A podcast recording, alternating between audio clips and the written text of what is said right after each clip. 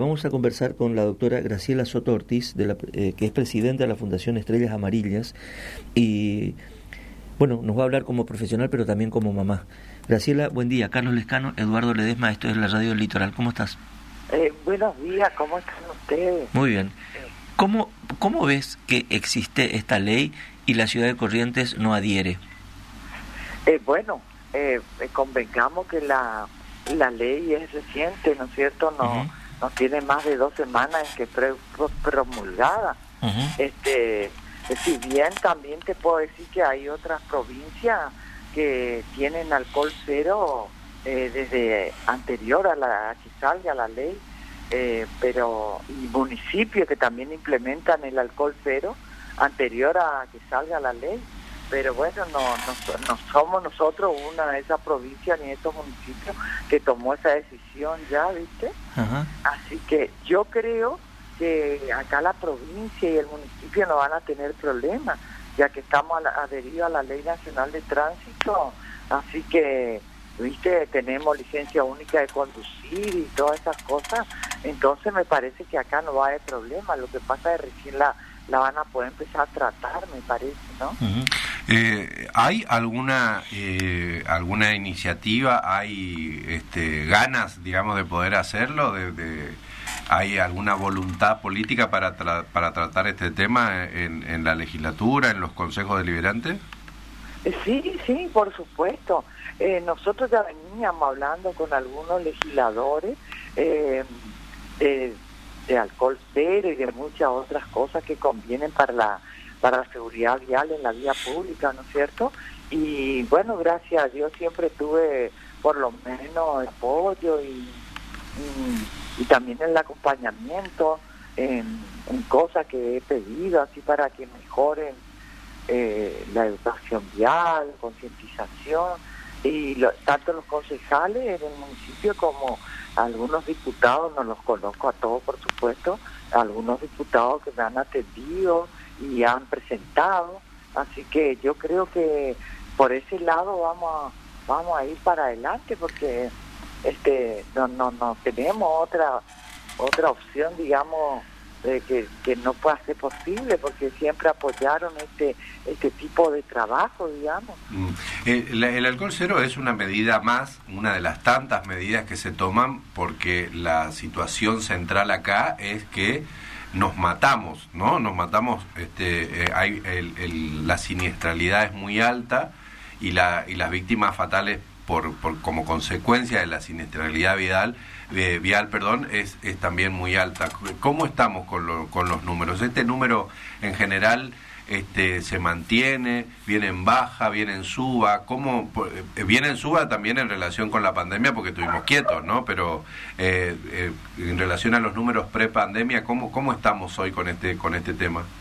Eh, mira, vos sabés que lamentablemente te tengo que decir que viene en suba totalmente desde la pandemia, después de la pandemia y hoy mismo, viste, eh, mira, nosotros nos pasan la planilla eh, que cierra cada mes, quería decir, ¿viste?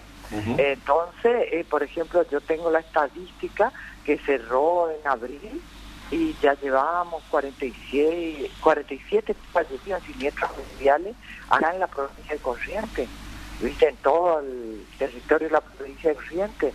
Y si vos calculás que abril es el mes número 4, y nos está faltando ocho meses para finalizar el, el año, este es bastante elevada la cifra, viste, sacando un porcentaje. Y comparando el año pasado y el anterior cuando cerramos tenemos, tenemos un promedio de más de, tenemos un promedio de más de 10 muertos por eh, casi 12 muertos por mes. Y, eh, más o menos pues viste este no no todo por supuesto gracias a Dios acá en la capital es un poco menor, digamos, ¿viste? Porque yo te di el, el, el total de la provincia, ¿viste? En la capital llevábamos 12 hasta entonces, hasta que cerró la planilla, eh, pero lamentablemente también tengo que decirte que casi todos los días tenemos más de un siniestro vial, no siempre con víctimas fatales, gracias a Dios, pero... Sí, hoy mismo a las 7 de la mañana tuvimos cuatro acá en la ciudad. Claro, tenemos que contar, viste, eso, porque a veces no hay víctimas fatales, pero son eh, tres veces más la cantidad de personas que quedan con alguna este, lesión grave o gravísima después de un siniestro vial, que eso también cambia totalmente la vida de, la persona y de la familia, del entorno, ¿no es cierto? Este, esa es una, una causa también que hay que tener en cuenta, porque siempre llevamos la cifra de los fallecidos y no se tiene en cuenta lo que los que quedan lesionados y por alguna razón pueden llegar a perder algún miembro de, su cuerpo o incluso quedar este inmovilizado viste de por vida. Entonces esas son cosas consecuencias muy graves que también este influyen en la sociedad en la salud pública en el gasto del estado eh, son todas cuestiones enlazadas que que tienen mucha, mucha consistencia y a veces no, no sabemos hasta dónde el alcance, ¿viste? Eh, hoy, uno tanto habla de la educación vial. Eh, hoy estábamos hablando un poquito, eh, doctora, en relación a este tema que también eh, ayuda el alcohol cero, seguramente ayudará en una parte del problema, pero el problema es tiene muchas muchos costados, ¿no? Y uno de los cuales es este, la falta de un buen servicio de transporte público que desaliente el uso de los vehículos particulares, ¿no? Tanto autos, motos, bicicletas, como nos movemos nosotros en la ciudad. Este tema, el tema de la reformulación del sistema de transporte público, de que haya alguna otra, eh, algunas otras este, posibilidades como hay en otras ciudades, metrobús, este, tranvía, eh, qué sé yo, alguna. ¿Esto es parte de la conversación también o no? Mira, eh, fíjate, vos me estás hablando de, de cosas de, infraestructura muy avanzada para para corriente en este momento, creo yo, ¿viste? Nosotros somos una provincia bastante tradicional y bastante alejada, ¿viste? De, de otras ciudades que están muy modernizadas. Vos fíjate que la autovía esa famosa ya no, yo ya, perdí la cuenta de cuándo empezó y, y ahora desde que está en la situación que está eh, llevó bastante víctimas también, viste, en siniestros viales. Entonces, si vos te pones a pensar cuánto nos está llevando tratar de terminar la autovía que íbamos a evitar siniestros viales en ese tramo por lo menos, ¿viste? Eh, y, no se concreta, está lejos de mí pensar, creo que yo no lo vería, esto que vos me estás diciendo, pero te digo, mira, el alcohol cero va, o sea, eh, cambiar un artículo de la ley nacional, ¿viste? Eh, cambiamos el artículo 48, ¿viste? Que decía 0,5 y 0,2 a, a cero, ¿viste? Es un cambio, digamos. Pero esto está en cada uno de nosotros, ¿viste? Vos, vos ya antes cuando era 0,5 sabía que vos, si consumiste alcohol, no podías eh, eh, conducir, no podías salir a la vía pública a haber consumido alcohol entonces, que ahora te digan un número, eh, no sé, que te digan cero y a vos te asuste el cero en vez del cinco, este, no, no sé, viste el impacto que causarán la gente, espero que sea para bien.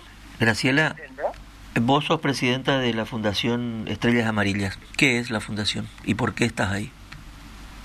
Eh, bueno, yo eh, creé, fundé y trabajo en eso desde que a mi familia eh, perdimos nuestra familia en un siniestro vial prácticamente este en el 2009 en Avenida Independencia y Castelli eh, tres de nuestros hijos iban de acompañante en un automóvil y eh, a raíz de otro auto que llega a colisionarle al auto donde iban de acompañante nuestros hijos este lamentablemente hace que el conductor del automóvil pierda el equilibrio del auto y termine estrellándose contra una jirafa de luz. Eh, bueno, y con todas aquellas consecuencias de partirse el auto casi por el medio, eh, bueno, lamentablemente una historia muy triste para nosotros porque, como yo te decía, aparte de perderle a mi única hija mujer que se llamaba Zaira Coto, su hermano Gonzalo Coto, también estaba nuestro hijo Jerónimo Escoto en el auto, el que gracias a Dios, viste, pudo ser levantado y llevado al hospital escuela, donde pasamos mucho tiempo, mucho tiempo, este, él estaba en coma profundo, eh, en ese momento me decían que no había esperanza de que él sobreviva, y bueno, fue larga lucha, muchas operaciones, reconstrucción del rostro, eh, otras cosas eh, graves del cerebro por el golpe, y todo eso, estamos todavía acá 14 años después, ¿viste? Y eso me llevó a mí a, a decir este que para, yo sentía en ese momento que a nadie le pasaba lo que le pasó a mi familia, ¿viste? Que, por ejemplo, eh, ¿quién, ¿quién me iba a devolver lo único que yo tenía que me habían quitado todo? Y bueno, pensando todo el tiempo ahí en el en el hospital con mi hijo y después que salimos, este, dije yo debe haber otras personas así como yo, con un dolor tan inmenso, tan grande, eh, llegar a tu casa y no tener más toda tu familia, entonces voy a salir a buscar a otras personas que estén pasando lo mismo que yo y voy a decirle, miren, eh, a mí me importa lo que a usted le pasó porque yo sé lo que es, así que yo por lo menos estoy acá con usted. Y así empecé, ¿viste? Y así le agradezco a toda esa familia que me abrieron las puertas de su casa sin conocerme, sin saber quién era yo, sin saber mi historia, sin saber nada. Y me acompañaron, me acompañaron a pintar una estrella de su ser querido para mostrarle a la sociedad y decirle que estamos dando un mensaje, cuídate, cuidanos, nosotros no queremos que vos también seas una estrella que tenga que pasar por este dolor inmenso que pasamos nosotros. Graciela, ¿cómo hace la gente para comunicarse con vos? ¿Tenés una página o algo? Bueno, en, en las redes sociales, en Instagram y en Facebook, Graciela Soto Ortiz con mi nombre y el número de teléfono este que vos estás comunicándote conmigo, que es público, 3794 022815. Por supuesto que tenemos que decir que todo, todas las familias tienen una atención gratuita de todo, no, ellos no, no tienen que hacer ningún gasto, nada. Y si vos me das la oportunidad de decir que también existe una línea eh, a nivel nacional de asistencia a familiares de víctimas, eh, que es la 149 opción 2, eh, atienden las 24 horas del día, los 365 días del año eh, y tienen todo tipo de atención gratuita totalmente para los familiares, eh, tanto mm, acompañamiento psicológico, psiquiátrico, este, mm, acompañamiento legal, asesoramiento, eh, traslado de cuerpo, ayuda en, viste para comprar eh, cajón o lo que sea que la familia necesite, ayuda económica. Eh, es una red bastante amplia y, que cumple todas las funciones para las que fue creada. Graciela, muchas gracias por estos minutos con nosotros. Nos emocionaste mucho. Te mandamos Gracias por hacer lo que lo, que hace también, ¿no? Mira, este, yo no quiero que ustedes me vean mi cara porque me hiciste recordar esta parte, ¿viste? Pero para que la gente sepa, este es horrible que en un segundo, porque todos nosotros lamentablemente creemos que nunca nos va a pasar, que estamos escuchando por la radio como ahora están escuchando muchas personas tu programa y o vemos por la tele y pensamos que nosotros estamos lejos de eso, ¿viste?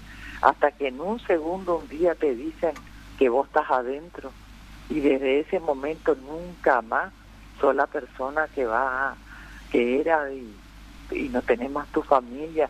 Por eso yo le agradezco a ustedes que se interesen en esto, que puedan hacerlo público, porque hay cientos de familias lamentablemente en situaciones similares a la mía. Gracias Graciela, un abrazo grande. Un abrazo para ustedes, muchas gracias. Graciela Soto Ortiz, presidente de la Fundación Estrellas Amarillas.